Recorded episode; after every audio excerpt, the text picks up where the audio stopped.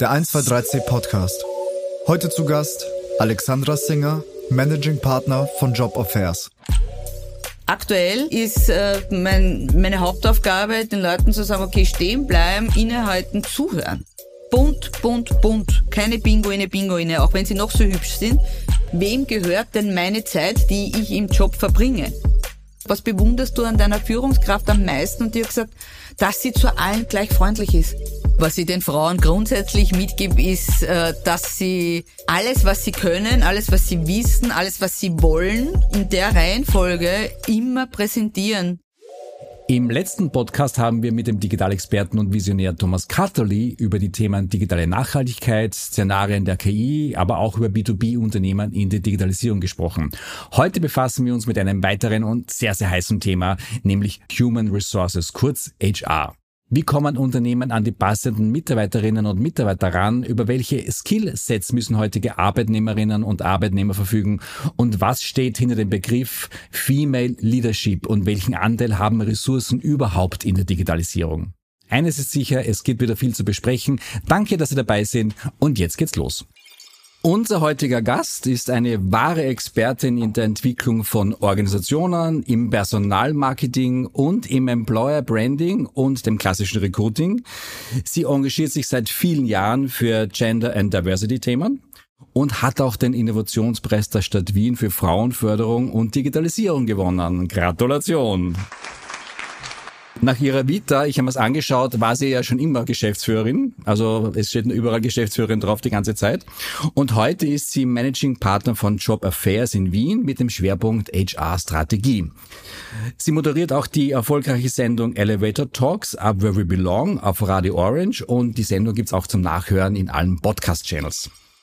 Freundinnen und Freunde sagen über sie, sie ist echt straight und hat mega Power eine moderne Superheldin auf gut Deutsch. Sehr cool, ja. Und sie ist eine der Top 50 HR-Influencerinnen in Österreich. Und nachdem wir uns schon sehr, sehr lange kennen, ist eines klar für mich persönlich bist du das lebendige Brandface für Female Leadership. Besonders hervorzuheben ist auch ihre persönliche Message, It's all about communication. Herzlich willkommen, Alexandra Singer.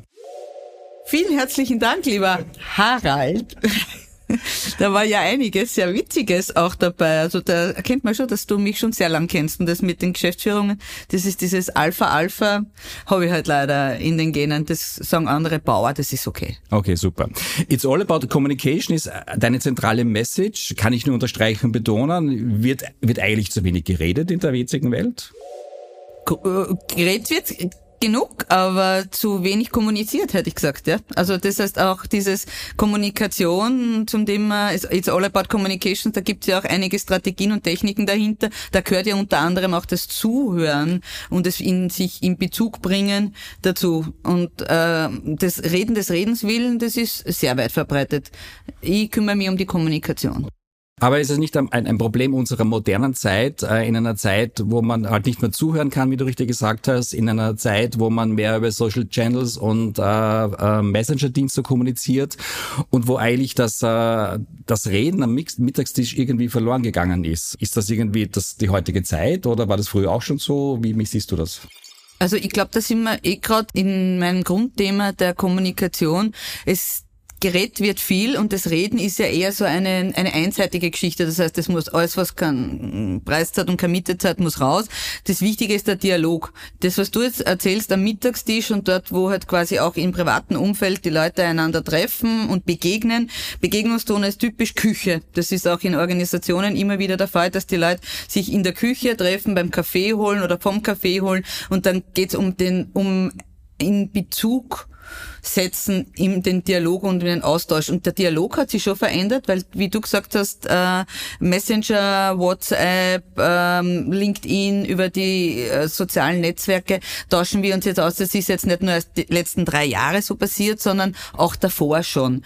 Das heißt, die, die Kommunikation hat äh, genauso wie die Arbeitswelt, genauso wie im Recruiting und das sind ja auch äh, Parameter, die in die Kommunikation und von der Kommunikation ausgehen, hat sie total verändert. Das heißt, jetzt geht es darum, dass man die Qualität wieder in die Kommunikation bringt und geht, das geht hauptsächlich über einen Dialog. Das heißt, man spricht Zielgruppen an. Das machen wir über Social Media, das machen wir über Businessportale. Es gibt zum Beispiel auch schon eine äh, Communication Etikett das heißt also, was, was vermittle über, über ähm, soziale Medien mit Business-Kontext oder soziale Medien mit äh, privaten Kontext. Und das spielt natürlich auch in die Organisationen hinein.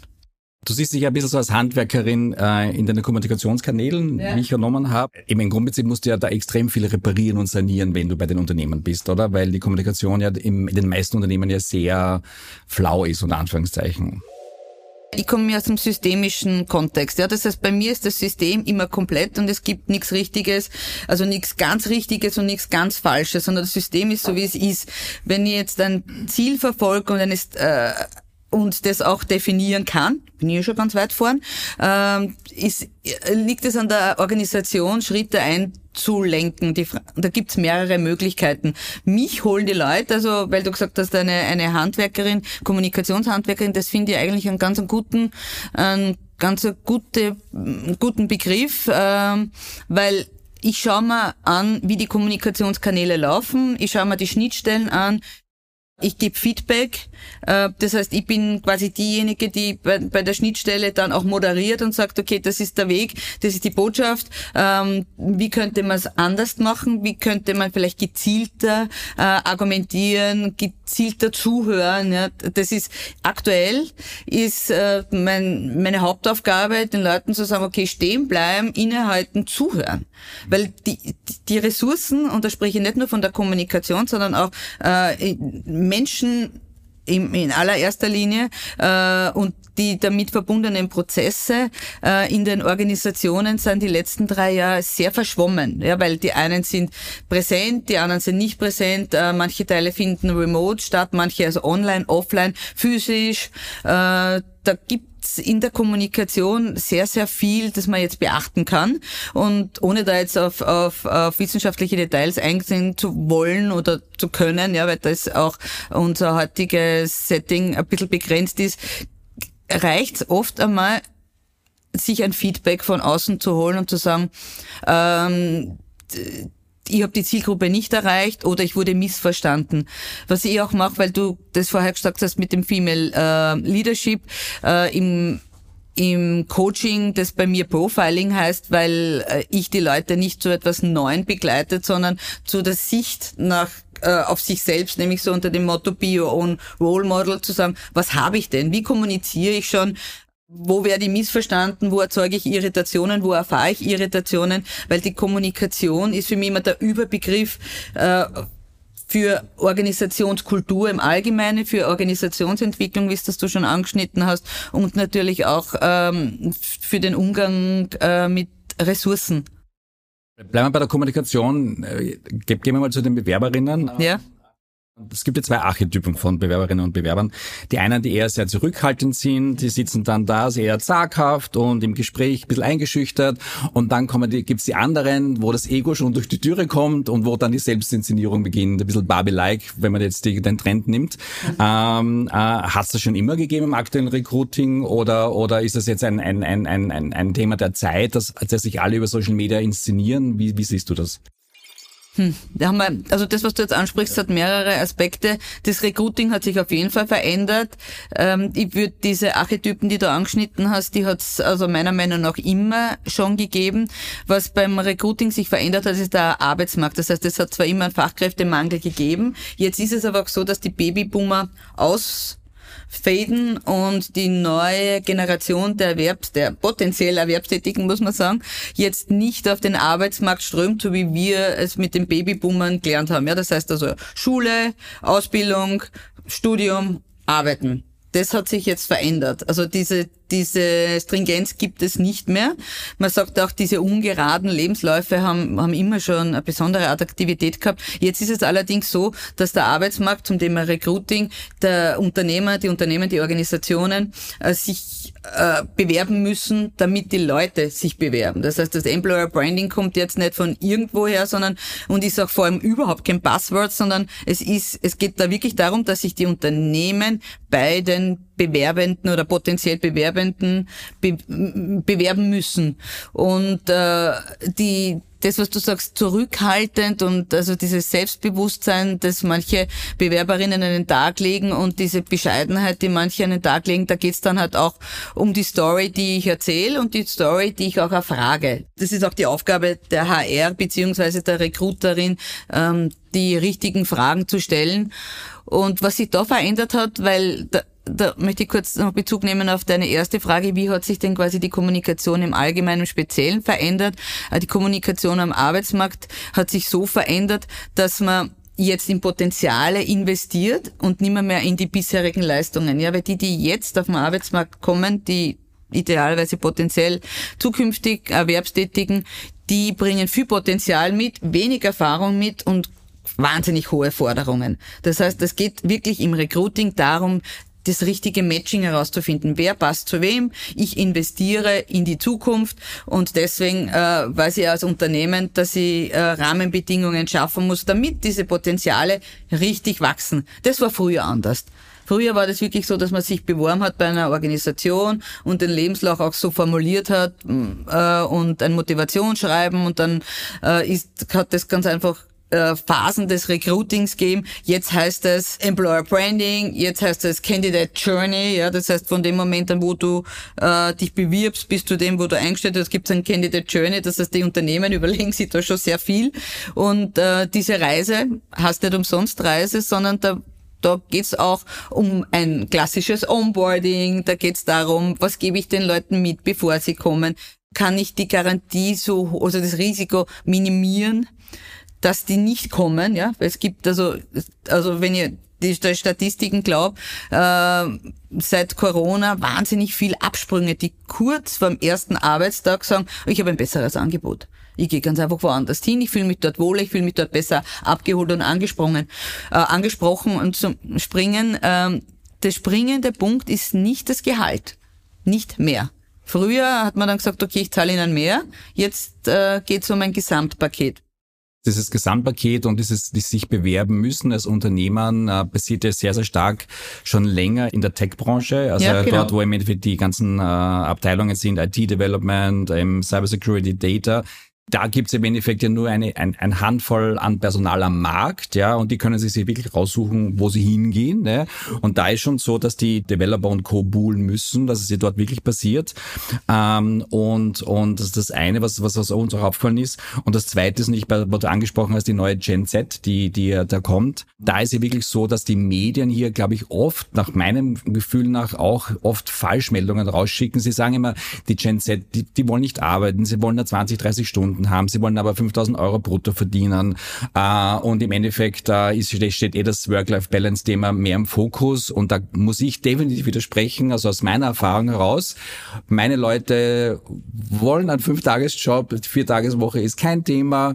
Ähm, sie wollen gutes Geld verdienen. Sie brauchen die Strukturen. Also, und das Work-Life-Balance ist nice to have, aber nicht steht nicht auf Prio 1. Zeichnen die Medien irgendwie ein ganz anderes Bild, als die Realität ist. Wie siehst du das?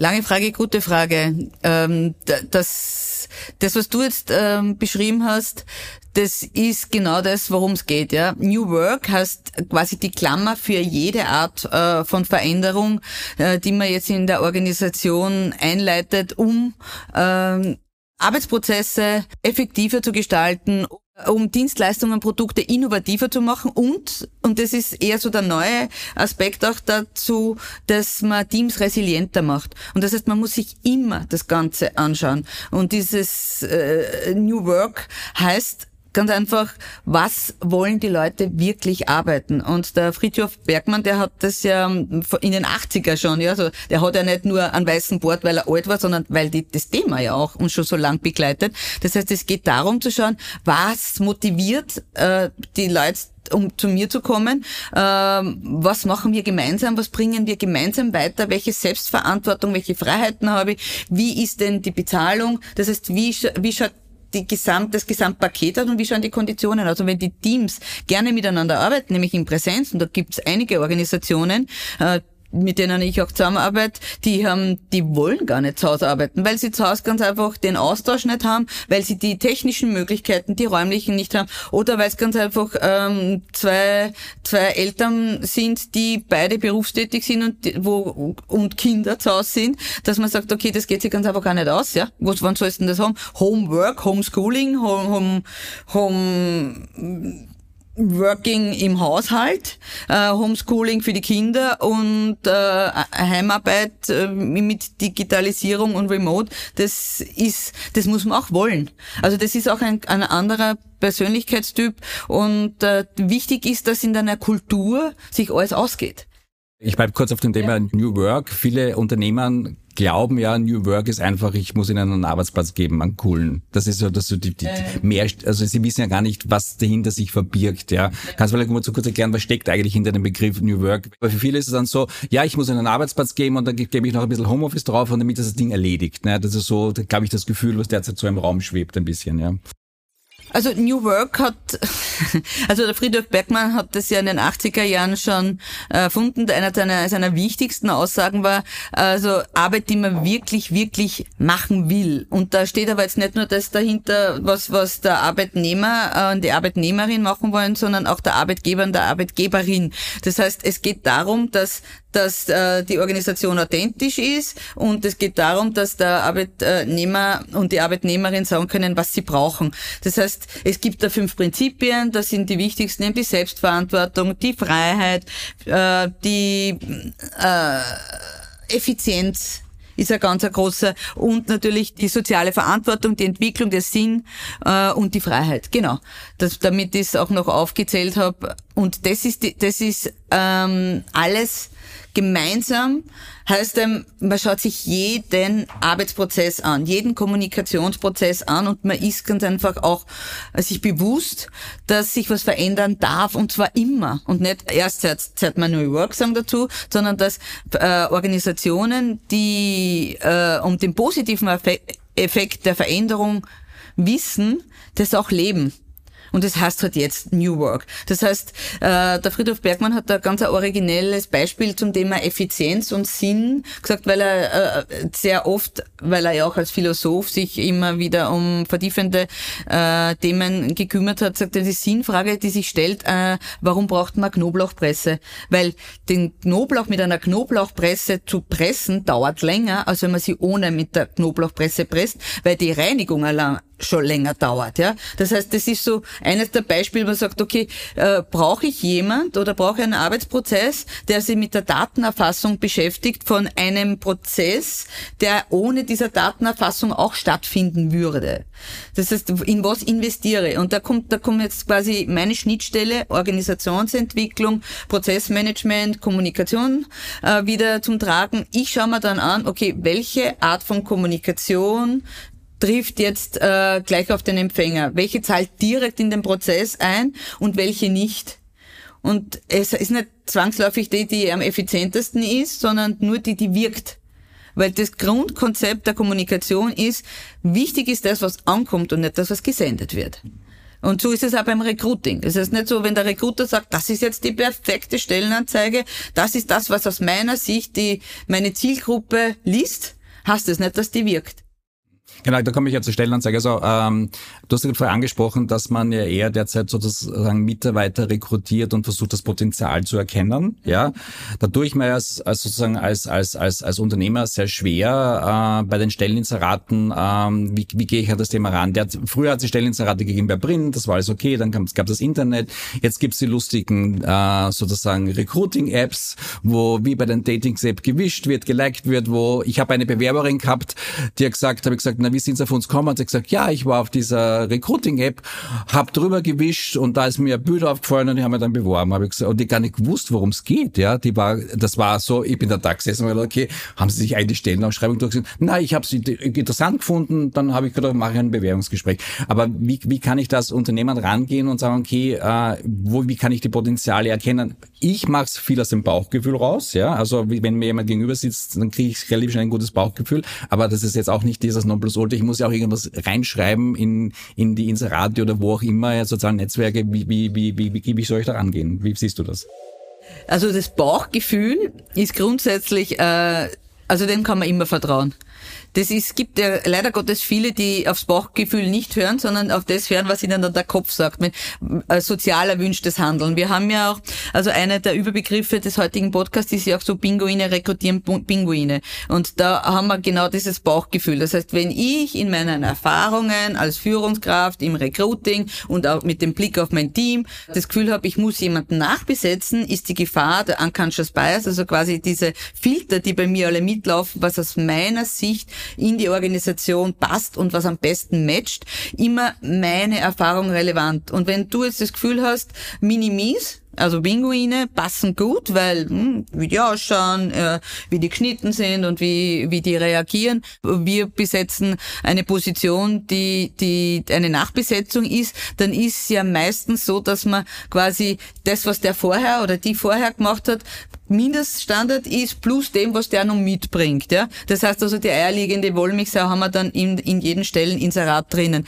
Äh, empfehlenswert ist bei Recruitings grundsätzlich, dass man nicht äh, spontan Recruitings macht. Also okay, man macht jetzt eine Stellenbewer also Inserat, stellt's rein und hofft dann, dass innerhalb von drei Wochen viele Leute sich bewerben und dann den Hebel ansetzt. Das heißt, wichtig ist ganz einfach das, was du auch gesagt hast, die die ähm, Bewerberin, äh, die gesagt hat, ich habe ihr Bild gesehen, dass man ganz einfach wirklich auch investiert in das Employer Branding, in den Auftritt äh, der Organisation und die ganz einfach auch im Sales und im Vertrieb mitdenkt. Ja, das sind die neuen Organisationsstrukturen, haben ein sehr enges Verhältnis zwischen Kommunikationsabteilung, Vertriebsabteilung und HR. Das heißt, HR steht für Human Resource und heißt also jetzt also Human Relation und Relation heißt immer Kommunikation. Das heißt, das sind die drei, drei wichtigsten Abteilungen in, in, einem, in einem wirtschaftlich geführten Unternehmen und auch die gemeinnützigen haben jetzt äh, schon ähnliche Strukturen. Das heißt, wenn ich jemanden ansprechen will, muss ich eine App oder eine Plattform finden, wo ich als Unternehmen oder als Person äh, sehr glaubwürdig beziehungsweise schon ein Standing habe, damit ich immer in diese Glaubwürdigkeit natürlich auch einzahlen kann. Und äh, am besten funktioniert das aktuell tatsächlich mit Social Media Recruiting aus unserer Sicht. Das ist also etwas, wo wir immer wieder die Anfragen haben, weil dann auf der Homepage quasi bei Jobs gleich ein Video abgespielt wird oder das auch sehr dynamisch hinterlegt werden kann. Das gleiche Video findet sich dann in den sozialen Netzwerken, wo das Unternehmen eben auch tätig ist und dann können die die jetzt zum Beispiel wischen, ähm, dort sich bewerben, weil sie sagen, sie haben Interesse. Dann gibt's aber dann ganz einfach ein dreistufiges Programm, das man im Normalfall früher in Präsenz gehabt hat, weil du hast ja jeden Recruiting eine Phase. Ne? Du schickst eine Bewerbung, dann sagt er, haben wir erhalten, wir melden uns bei Interesse dann. Äh, wir interessieren uns, für Sie kennenzulernen, kommen Sie zu einem Erstgespräch, dann kommt das zweite und je nachdem, wie groß das Unternehmen ist oder wie überzeugend die bewerbende Person ist, kommt es dann zu mehreren Phasen. Und jetzt passiert das sehr viel digital normal, weil man da weil wir wissen aus Erfahrung, dass sich die Generation, die sich jetzt bewirbt, sich Informationen aus dem Internet holt. Deswegen ist Social Media Recruiting ganz gut, ja, weil dann hat man dann gleich einen Link zur Homepage, dann einen Link zum, zur Bewertung, dann einen Link zu Jobs im Allgemeinen, im Speziellen und dann kann, kannst du als, als Unternehmen zum Beispiel auch gleich filtern. Du sagst, okay, muss drei Fragen beantworten, hat schon in der IT gearbeitet, na, aber wenn sie die nur bewirbt, weil sie die sympathisch findet, sagst du, schön, fürs Ego, bringt mir aber jetzt nichts, ja. Äh, hat, haben schon in der IT gearbeitet, kann Englisch, ist mobil, äh, hat eine Grundausbildung, was auch immer. Und dann, dann kannst du quasi den Trichter runter rekrutieren. Und Social Media Recruiting hat auch den Vorteil, beziehungsweise jede jedes Posting, das ins Employer Branding reinzahlt, dass man ganz einfach ein Gefühl dafür kriegt, was das für ein Unternehmen ist und dass sich Leute auch initiativ be bewerben auf andere Positionen, als die aktuell gerade ausgeschrieben werden. Das heißt, die Kommunikation über die Social Media beziehungsweise über die sozialen Netzwerke, wenn man präsent ist, und du bist ja zum Beispiel sehr präsent und ihr mit 1, 2, 3 Digital seid sehr wahnsinnig äh, präsent, nicht nur im im deutschsprachigen Raum, sondern auch bei euren Kunden. Da kann man das gut nutzen. Und dann, schließe ich den Kreis, kann man natürlich auch auf sich aufs Bauchgefühl verlassen, weil dann hast du schon ein Gefühl für das, was, wo, wie groß der Hebel ist und, und was der Markt hergibt und wo es genauer hinschauen muss. Aber Pinguine rekrutieren Pinguine. Und da hat es ein sehr nettes Posting gegeben, auch zu dem, zu dem Teaser. Natürlich braucht man Eisbären und äh, Giraffen und äh, Elefanten, ja. Also je bunter und je diverser die Teams, desto innovativer sind sie in der Zusammenarbeit und desto resilienter in der Krise. Das heißt also bunt, bunt, bunt. Keine Pinguine, Pinguine, auch wenn sie noch so hübsch sind, bunt mischen. Weil du gerade die Krisen angesprochen hast, die Pandemie hat ja vieles aufgezeigt. Ne? Da ist das erste Mal so richtig hochgekommen, äh, was eigentlich alles möglich ist. Und die Pandemie hat wirklich die Schwächen der Unternehmen wirklich wie klar am Tisch dargelegt. Ne? Ist jetzt alles besser geworden? Oder sagen wir, okay, die Pandemie hat zwar einiges aufgezeigt, aber man fällt jetzt wieder ins alte Muster retour. Wie, wie, wie ist da die, die Stimmung derzeit am Markt? Ja, ich hätte gesagt, das ist also im privaten, wie im beruflichen, wie im politischen, äh, das Erkennen von Schwächen heißt noch nichts, das ist noch nicht gebügelt. Also man kann auch äh, mit Schwächen so umgehen und sagen, okay, äh, Gefahr erkannt, nichts gebannt. Das ist, das ist die Frage, wie man damit umgeht. Ja? Also was ich beobachte ähm, äh, in den Organisationen, in der Politik eher weniger, ist, dass der Dialog wichtig ist, dass ähm, und bei der, in, der, in den Organisationen beziehungsweise Unternehmen ist natürlich der Leidensdruck ein anderer. Ja? Da geht es darum, dass sie einen wirtschaftlichen Auftrag haben und dass äh, in sehr vielen Unternehmen sich durch die Pandemie die Nachfrage verändert hat.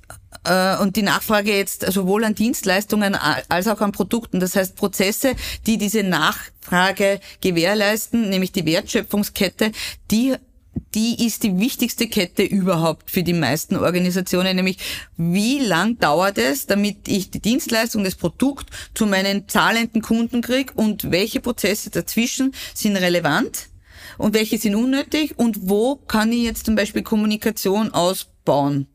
Und wie mache ich mich resilient in, in meinem Tun? Ja, weil was die Pandemie schon zeigt hat, ist, dass von heute auf morgen, wenn der Strom aus ist, ich dann relativ abhängig bin davon, ähm, dass wir Leute äh, gewährleisten, dass Prozesse trotzdem stattfinden, obwohl es keinen Strom gibt, obwohl es kein Internet gibt und obwohl äh, du eine eingeschränkte Mobilität hast. Ja, also da, da haben wir ja relativ viel gelernt. Die Organisationen, Unternehmen haben haben sehr, sehr schnell gelernt, manche, manche nicht.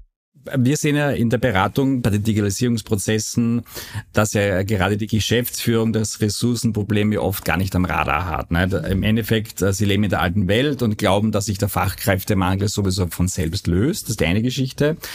Äh, und wenn wir sozusagen die digitalen Reife gerade erheben, äh, dann ist es wirklich so, dass der Bereich Ressourcen immer den geringsten Punktewert erhält. Das ist meistens so.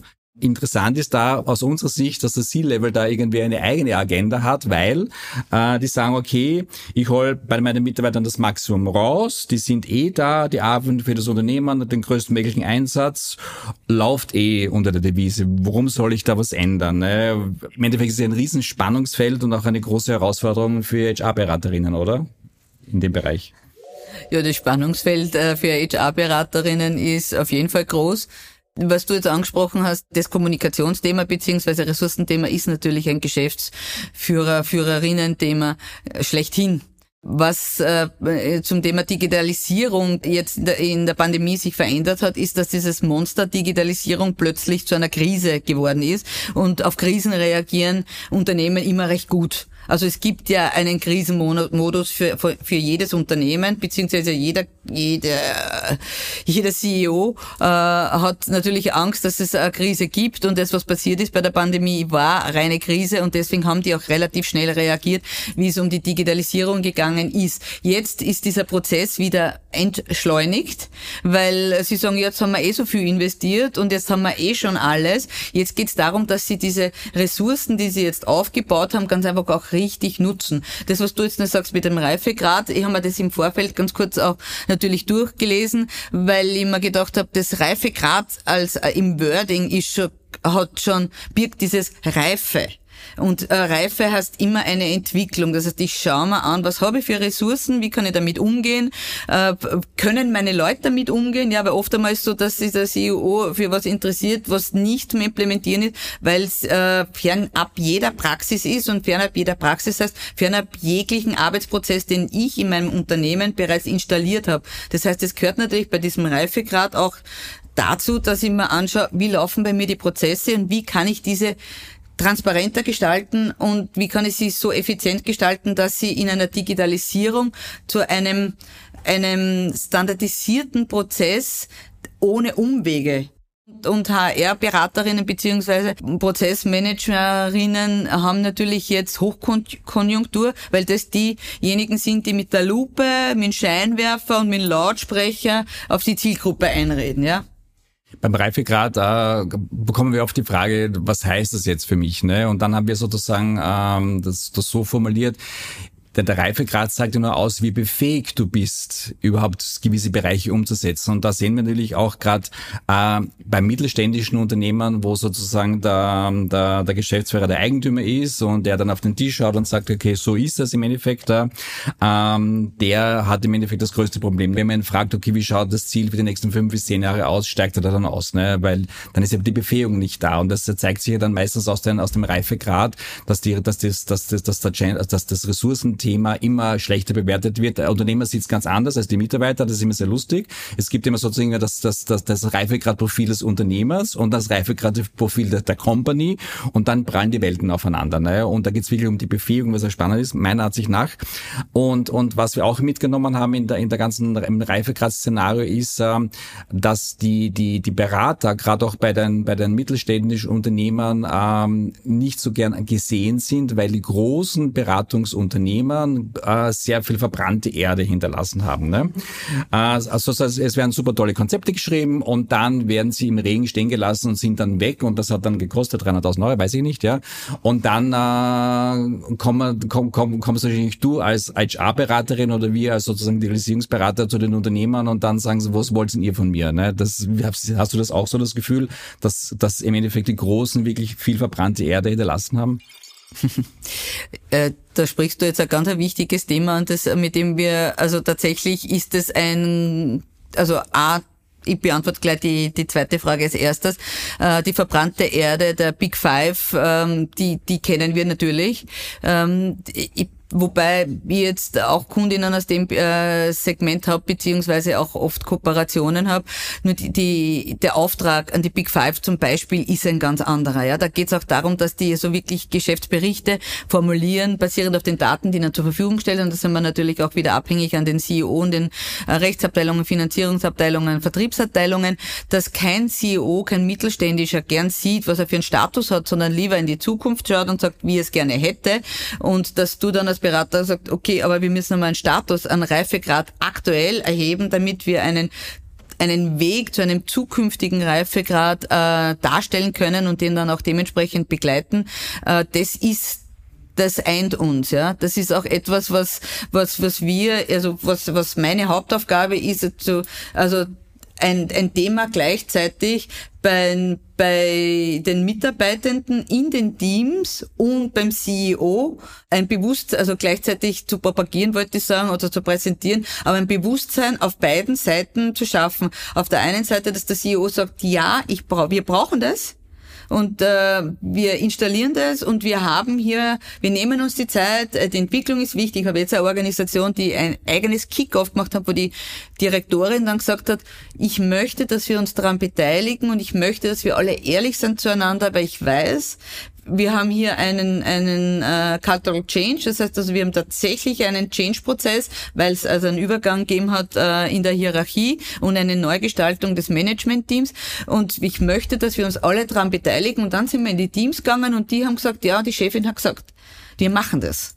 Und dann immer wieder mit dem Wording abgeholt. Aber das, was du ist, ist, glaube ich, wirklich unser Hauptschwerpunkt, dass man an beiden Stellen gleichzeitig, wenn der CEO sagt ja, sage ich ja und wir machen einen Aufklärungsworkshop, bitte nehmt die Stakeholder, setzen wir uns zusammen, wir schauen uns an, was ist die Agenda aus Sicht der Mitarbeitenden und die präsentieren wir dann noch einmal CEO. Das geht, ohne dem geht's nicht. Ich glaube, das, das Wichtigste, was du angestellt hast, ist sicherlich, dass man die Mitarbeiter und Mitarbeiterinnen wirklich gemeinsam wirklich einbindet, sie abholt und wichtig auch, dass in dem Prozess, dass auch Kommunikation stattfindet, ja. weil äh, oft wird dann was beschlossen und dann weiß, weil wissen die Mitarbeiterinnen halt nicht, ähm, ähm, passiert da jetzt was, ist was passiert und kriegen vielleicht zwei Jahre später irgendwas mit, keine Ahnung. Ne? Und was uns auch aufgefallen ist in dem ganzen Digitalisierungsprozess, wenn wir die Themen, äh, das HR-Thema Thema halt nehmen, dass viele sagen, ich hätte, ich hätte gern mehr Zeit, ja, mehr Zeit zum, zum Nachdenken, mehr Zeit, Ideen einzubringen, äh, und, und ich glaube, dieses, dieses Thema, den Mitarbeitern auch Freiräume zu geben, sich mit anderen Sachen auseinanderzusetzen, ist extrem wichtig. Von der Unternehmerseite hört man dann, die sollen hackeln, wozu brauchen die das? Ne? Aber ich glaube, die Zeit ist, glaube ich, schon ganz, ganz wichtig und viele machen es dann so und sagen, okay, ich habe halt mein Arbeitsmodell mit fünf Tagen und dann nehme ich halt von den fünf Tagen halt einen halben Tag weg, wo sie sich beschäftigen können. Ist das eine Lösung oder soll der Mitarbeiter sich einfach die Zeit selber einteilen können? Wie, wie, wie siehst du es? Zeit ist ein ganz wichtiger Faktor, äh, weil ähm, die Zeit äh, wird qualitativ auch sehr kritisch beleuchtet, auch von, von allen. Also der, wir haben kurz einmal ausgeholt, ja, was in Österreich äh, die arbeitsrechtlich ähm, die Basis ist, ist, der Unternehmer zahlt nur die Zeit. Deswegen ist dem Unternehmer die Zeit wichtig.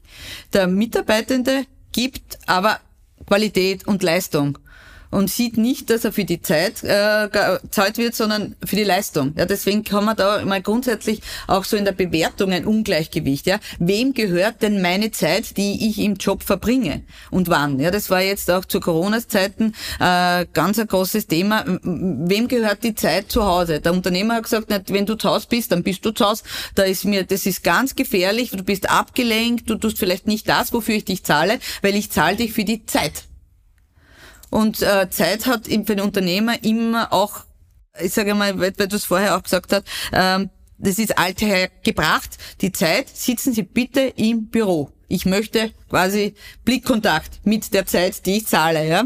Das heißt, da hat es natürlich jetzt ein, ein, ein, ein Umdenken gegeben. Was man grundsätzlich sagen kann, um das abzukürzen, ist, äh, wenn man den Mitarbeitenden, und das ist zum Beispiel auch der Vorteil zur Gleitzeit beziehungsweise freie Zeiteinteilung mit fixen Kernzeiten, wenn man nur ein, also das Oft braucht es nur eine Stunde freie Zeiteinteilung zum Gleiten.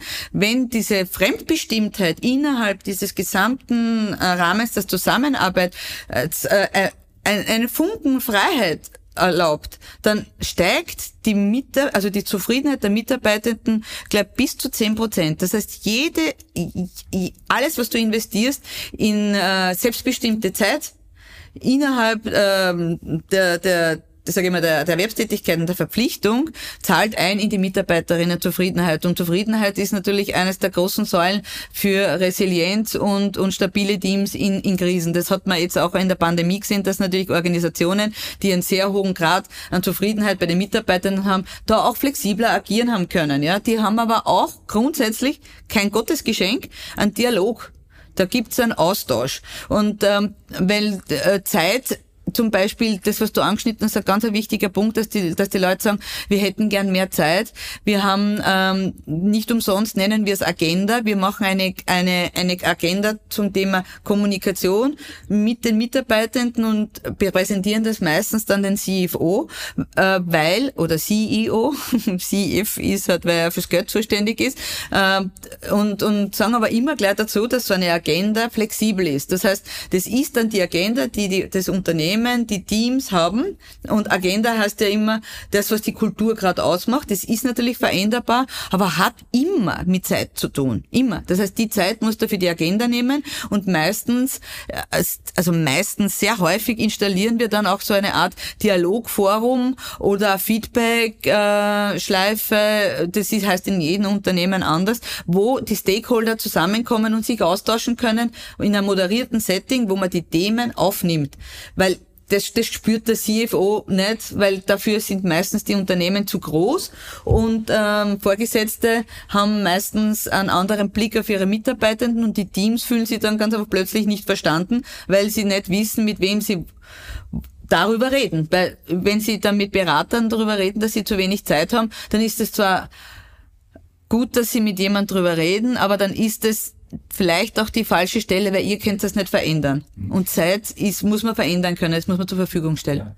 Also mein Bruder ist ja sozusagen Professor Dr. Roland Gabner, ich bin sehr stolz auf ihn. Äh, der ist ja sozusagen, hat einen Lehrstuhl in Graz und beschäftigt sich mit der, in der Forschung mit Lernen und, und, und Intelligenz. Und da gibt es eine Studie, wo sich herausgestellt hat, dass das Gehirn wirklich sozusagen jeden Tag ein paar Minuten wirklich Freiraum braucht. Das das Gehirn an sich, ja, und dass es der einzige richtige Weg ist, um auch das Gehirn zu trainieren und um auch neue Ideen zu kriegen. Ne?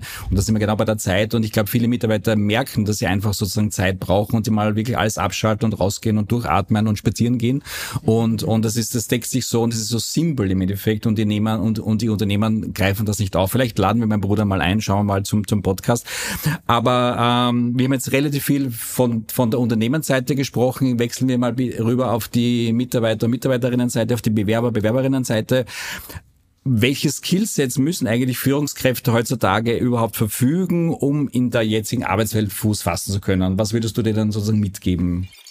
Das ist ein perfekter Übergang von deinem äh, Bruder mit der Empfehlung, quasi das, Hirn auszulüften äh, zum Skillset, weil so einer der wichtigsten Themen im Skillset von Führungskräften, also gut einmal, die schlechte Nachricht ist, es gibt kein standardisiertes Erfolgsmodell äh, für Führungskräfte.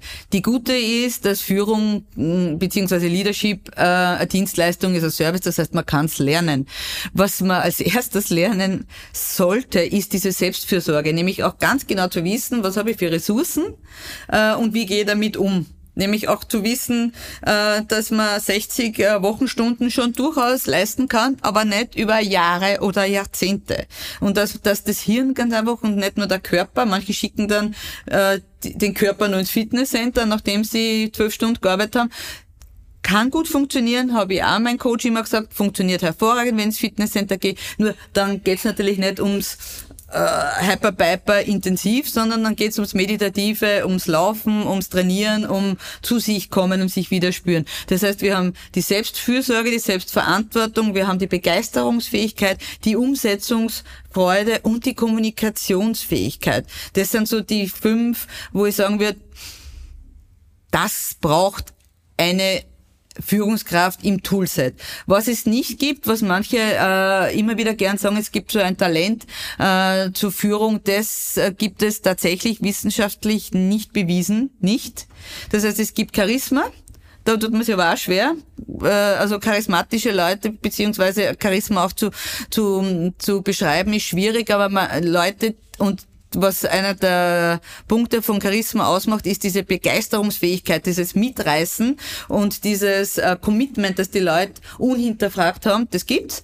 Und äh, was es auch gibt, ist die natürliche Autorität, nämlich auch das, dieses Vorbild sein. Und das kann man aber auch lernen. Das dürfen Führungskräfte gar nicht unterschätzen, sagt, das sieht man nicht, ja. Aber das macht mit jemand etwas, wenn, äh, da habe ich, da kriege ich jetzt nur Gänsehaut, habe ich gestern mit einer Coachie geredet, ich gesagt habe, was bewunderst du an deiner Führungskraft am meisten? Und die hat gesagt, dass sie zu allen gleich freundlich ist. Das ist vollkommen egal, wenn jemand bei der Tür reinschaut, ob sie die Putzfrau ist, ob die Rezeptionistin ist und oder Putzmann, ja, es gibt ja auch äh, putzende Männer, also das sage ich jetzt einmal für alle Zuhörenden, Männer putzen fantastisch. Also man muss sie nur motivieren. Und äh, das Zweite war, was sie gesagt hat, dass sie immer zuhört und dass sie sich Zeit nimmt. Und das sind wirklich zwei Aspekte, wo ich sage, das ist diese Wertschätzung und und Wertschätzung ist ein vorbildliches Verhalten. Wertschätzung kann man nur extern lernen. Das ist nicht angeboren. Aber jetzt äh, ich mache ich einen ganz harten Bruch zu KI. Ich muss den mal noch mitnehmen heute.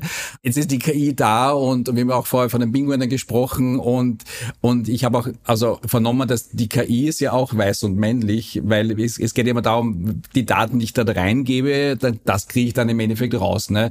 Und und wird, wird jetzt KI schon im Endeffekt im Recruiting-Prozess verwendet oder oder oder ist es nice to have? Ähm, viele glauben ja, wenn sie die KI einsetzen in allen Bereichen, auch im Digitalisierungsprozess. ChatGPT schreibt mir meine nächsten Strategiepunkte äh, runter, damit es das Ding erledigt. Ne? Und im Recruiting-Prozess kann ich mir persönlich auch vorstellen, ist es sehr, sehr schwierig, weil es geht um die Datengrundlage. Ne? Die Datengrundlage ist halt eine andere über die Jahre gelernt, als im Endeffekt derzeit der aktuelle Status quo hergibt. Du, du hast ja die Frage schon selbst beantwortet.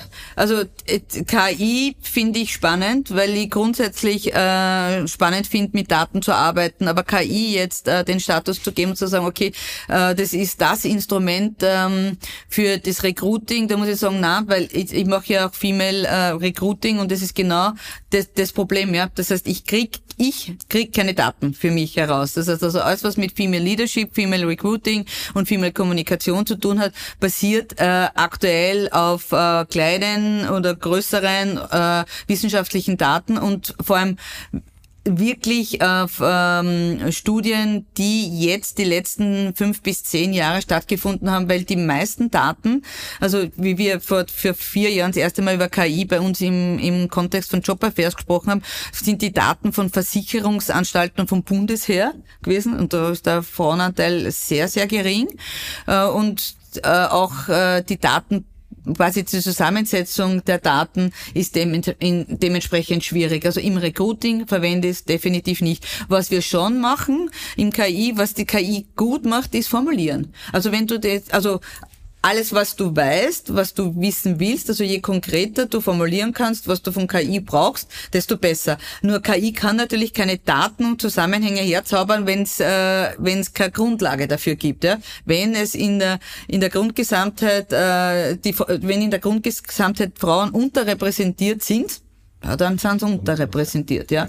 Das ist leider Gottes. Und dem gegenüber steht zum Beispiel der Arbeitsplatzmonitor vom, von der AK Wien, die ja immer wieder betont und betont und die machen ja echt Daten, äh, dass Frauen eigentlich Vollzeit arbeiten wollen und nimmer mehr in Teilzeit und dass die Frauen viel höher qualifiziert sind, teilweise auch in technischen Berufen als die Männer und dass es der Arbeitsmarkt trotzdem nicht schafft, da den Hebel so zu setzen und sagen, okay, wir machen den Arbeitsmarkt attraktiver, nämlich den Einstieg. Wenn sie einmal drinnen sind, sehr okay, aber diesen Einstieg und diese Schnittstelle und da hilft uns KI zum Beispiel gar nichts, da helfen uns nur politische Strukturen.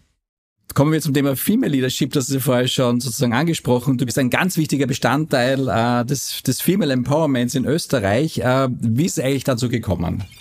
Ja, sehr lange natürlich, Harald. Das habe ich, das habe ich natürlich auch zwischen den Zeilen gehört. Aber es ist halt, also Female Leadership heißt ja eigentlich Fee plus Male, ja. Das heißt, es geht ja um die Männer und um die Frauen äh, im Speziellen und dieses Leadership Profiling, das habe ich noch nicht so lang, deswegen äh, auch, auch ein bisschen die Einschränkung, weil das äh, die letzten fünf Jahre so entstanden ist, eben auch in der, in der Beobachtung, wie die Leute miteinander reden, wie Führung stattfindet. Das hat auch Männer, vor allem muss man dazu sagen, Männer auf mich zukommen und gesagt, bitte, ich würde ja ganz gern Frauen einstellen, aber wie erreiche ich denn die und wie führe ich die und wie fördere ich die, ohne dass ich quasi den, den Frauen auf den Schlips trete oder dass ich ihnen zu nahe tritt, weil was den meisten schon aufgefallen ist, ist, dass Männer und Frauen unterschiedlich kommunizieren. Und dann ist die Frage, wo liegt denn der Unterschied? Ja? Und wie formuliere ich denn äh, Aufträge, Angebote, so dass es äh, bei den Frauen auch ankommt und dass es aber nicht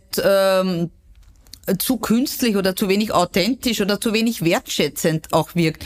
Das heißt also im Female Leadership äh, haben wir auf, habe ich auf der einen Seite die Kunden, Kundinnen, die gern Frauen in den Organisationen mehr fördern wollen und da besprechen wir ähm, zum Beispiel Maßnahmen klingt jetzt blöd, ja, aber Aktivitäten, äh, dass man die Frauen mehr ins Gespräch bringt, dass man Role Models kreiert, dass man halt quasi den Einstieg äh, ins im Recruiting beziehungsweise ins Onboarding und bei beim Onboarding nicht nur leichter gewährleistet, sondern auch ähm, bewusster. Und äh, auch auf die Bedürfnisse äh, der Frauen, und da rede ich jetzt nicht nur von der Mutter, sondern grundsätzlich von Frauen, die äh, quasi einen anderen lebensphasenorientierten Karriereplan haben als, als Männer schlechthin. Das ergibt sich aus dem Monopol, dass nur Frauen Kinder kriegen können. Und ich Männer ja meinen, dass wir mehr Kinder kriegen sollten, dann sollte man natürlich auch die Rahmenbedingungen dafür herstellen. Und auf der anderen Seite begleite ich äh, Frauen, um ganz einfach, wenn sie etwas wollen, dass sie das auch richtig formulieren können. Das heißt auch mit äh, nicht nur Sichtbarkeit, sondern auch Hörbarkeit. Und da hast du ja am Anfang angeschnitten den Elevator Talks Up Where We Belong. Da geben wir ja dem, das Mikrofon an Frauen weiter, die erzählen, wie sie es geschafft haben, beziehungsweise über welche Hürden, Hindernisse, Challenges ähm, sie gehüpft, gesprungen, gelaufen sind, äh, um, um es dorthin zu schaffen, wo sie jetzt sind, beziehungsweise auch mitteilen und teilen, wie sie es geschafft haben. Ja. Ich, ich habe mir auch die Podcasts angehört, die sind wirklich sehr informativ und sehr so toll als Mann das anzuhören, weil meist, ich kenne die Zielgruppe nicht, ja. Äh, aber es ist sehr spannend sozusagen auch zu sehen, okay, wie diese Karriereverläufe äh, passiert sind. Äh, aber ein Thema, was ich fragen muss, ich weiß nicht, ob, ob ihr das schon einmal abgehandelt habt, ist das Thema Frauenquote. Ich meine, das, da, da, gibt's ja, die einen regen sich auf, die anderen sagen, wir brauchen es. Es ist, es ist ein Thema, es ist immer wieder ein Thema am Tisch, aber im Grundprinzip brauche ich das immer Frauenquote ja nicht, wenn, wenn das Business, das Recruiting-Business gescheit funktionieren würde, oder? Ja, genau. Also ohne Konjunktiv könnte man den Satz auch so dastehen lassen. Also wenn, wenn man jetzt davon, wenn man das Beispiel jetzt nimmt in Finnland, hat man, also da ist die, da hast die höchste äh, Gleichberechtigung beziehungsweise Chancengleichheit. Die haben zum Beispiel einen Frauenstreiktag gehabt in die 70er und da haben quasi alle Frauen für einen Tag niedergelegt und dann, hat, dann haben sie gesagt, oh je, das ist irgendwie blöd. Wir schauen uns das ab morgen gleich an, wie das funktioniert. Und in skandinavischen Ländern im Allgemeinen und im Speziellen haben nicht nur weniger Frauenmorde, sondern haben auch ähm, hinsichtlich Chancengleichheit sind die ganz anders aufgestellt. Da ist quasi, wenn man als Familie und egal, ob das Männlein, Weiblein, Weiblein, Weiblein, Männlein, Männlein, Kinder hat, das heißt, eine Betreuungspflicht ist auf die beiden obsorgeberechtigten Personen aufzuteilen. Verpflichtend. Und in, wenn, ich habe jetzt mit Schweden, mit einer schwedischen Gruppe auch gesprochen, da haben die Männer gesagt, sie verstehen das überhaupt nicht dass österreichische Väter offensichtlich ihre Kinder nicht sehen wollen, ja? Weil arbeiten gehen, nach Hause gehen, kurz essen, schlafen gehen, also dass man quasi, quasi die Entwicklung gar nicht mitkriegen will und dass man quasi auch so, so blind ist gegenüber all dem, was Familienleben ausmacht. Nicht nur Geld nach Hause bringen, sondern Caring und Entwicklung fördern und beide haben, Elternteile haben einen Beitrag, ja, weil wenn der Mann von sich behauptet, der wichtigste Teil ist das Kind quasi zu machen und die Frau dann sagt, okay, und ab dem Zeitpunkt gehört ihr, ist es ja keine Gleichberechtigung, ja. Das heißt also, wenn man da sagt, man hat eine Parität und das gilt für auch gleichgeschlechtliche Paare. Kinder brauchen ein ganzes Dorf und auf jeden Fall beide Eltern um sich ordentlich entwickeln zu können. Und da geht es darum, im Moment gibt, beobachte ich immer mehr, dass sie, dass, dass, dass Familien sich auch mit diesen Themen auseinandersetzen.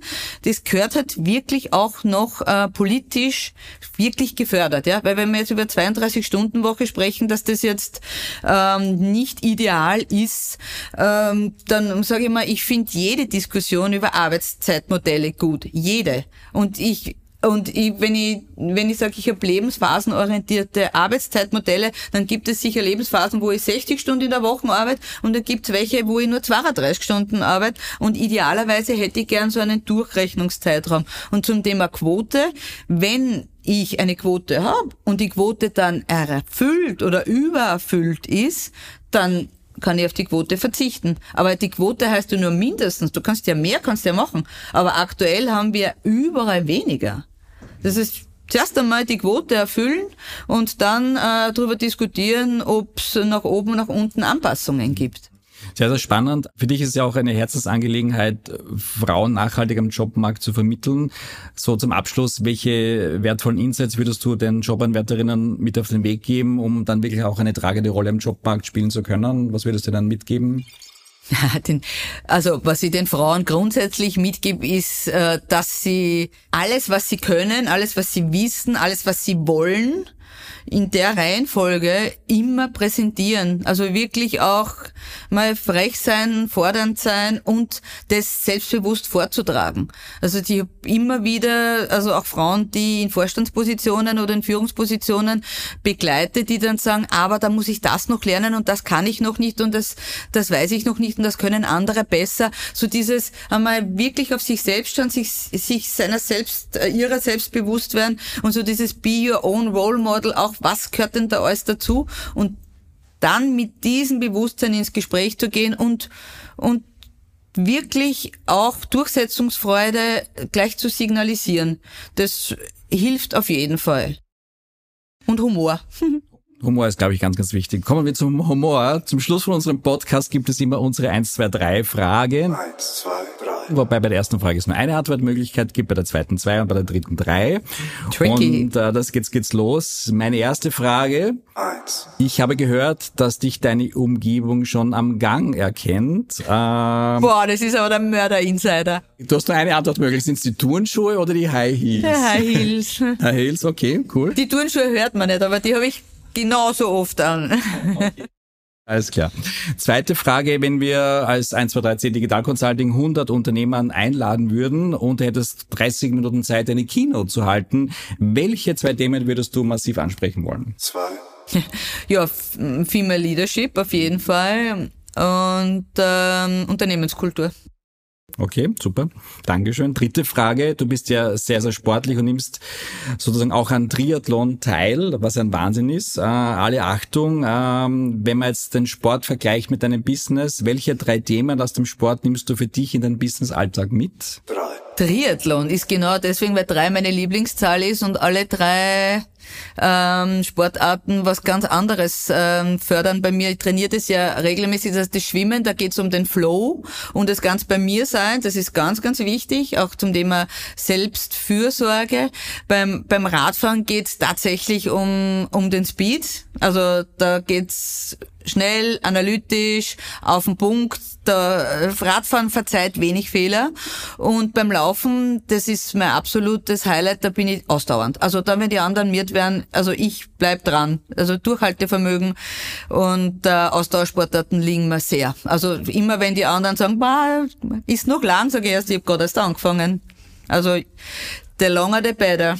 Alle Achtung, alle Achtung. Werde ich mein Leben nie wieder schaffen, aber soll so du, sein. Du, ich trainiere gern mit dir. Ja, okay, machen wir. Machen wir separates aus. Genau. Liebe Alexandra, vielen lieben Dank für deine kostbare Zeit. Es war mir eine Ehre, äh, dass du unser Gast warst. Es war wieder mal mega spannend und auch Ihnen, liebe Hörerinnen und Hörer, vielen Dank fürs Dabeisein. Vielen Dank auch von meiner Seite für das tolle Interview. Dankeschön. Als nächsten Gast begrüßen wir beim 123C Podcast Martin Babelitz, ein echtes gelbes Urgestein. Er ist seit mehr als 25 Jahren beim ÖMTC, dem österreichischen Automobil-, Motorrad- und Touring Club und fungiert dort als Head of Communication. 2,4 Millionen Haushalte in Österreich besitzen eine ÖMTC-Mitgliedschaft. Aber wie sehen die digitalen Herausforderungen in der neuen Mobilität aus? Wird die Bannenhilfe eventuell in Zukunft durch Flugdrohnen ersetzt? Und wie prägen erneuerbare Energien das zukünftige Mobilitätsbild der Österreicherinnen. Darüber sprechen wir face to face in unserer nächsten 123C Podcast Folge. Es wird auf jeden Fall wieder sehr spannend. Ich freue mich sehr darauf. Bis dahin digitale Grüße, euer Harald Grabner. Wie steht es um die digitale Reife Ihres Unternehmens? Die 123C Digital Consulting bietet den ersten Digitalisierungsbaukasten für Orientierung, Planungssicherheit und Umsatzstärke.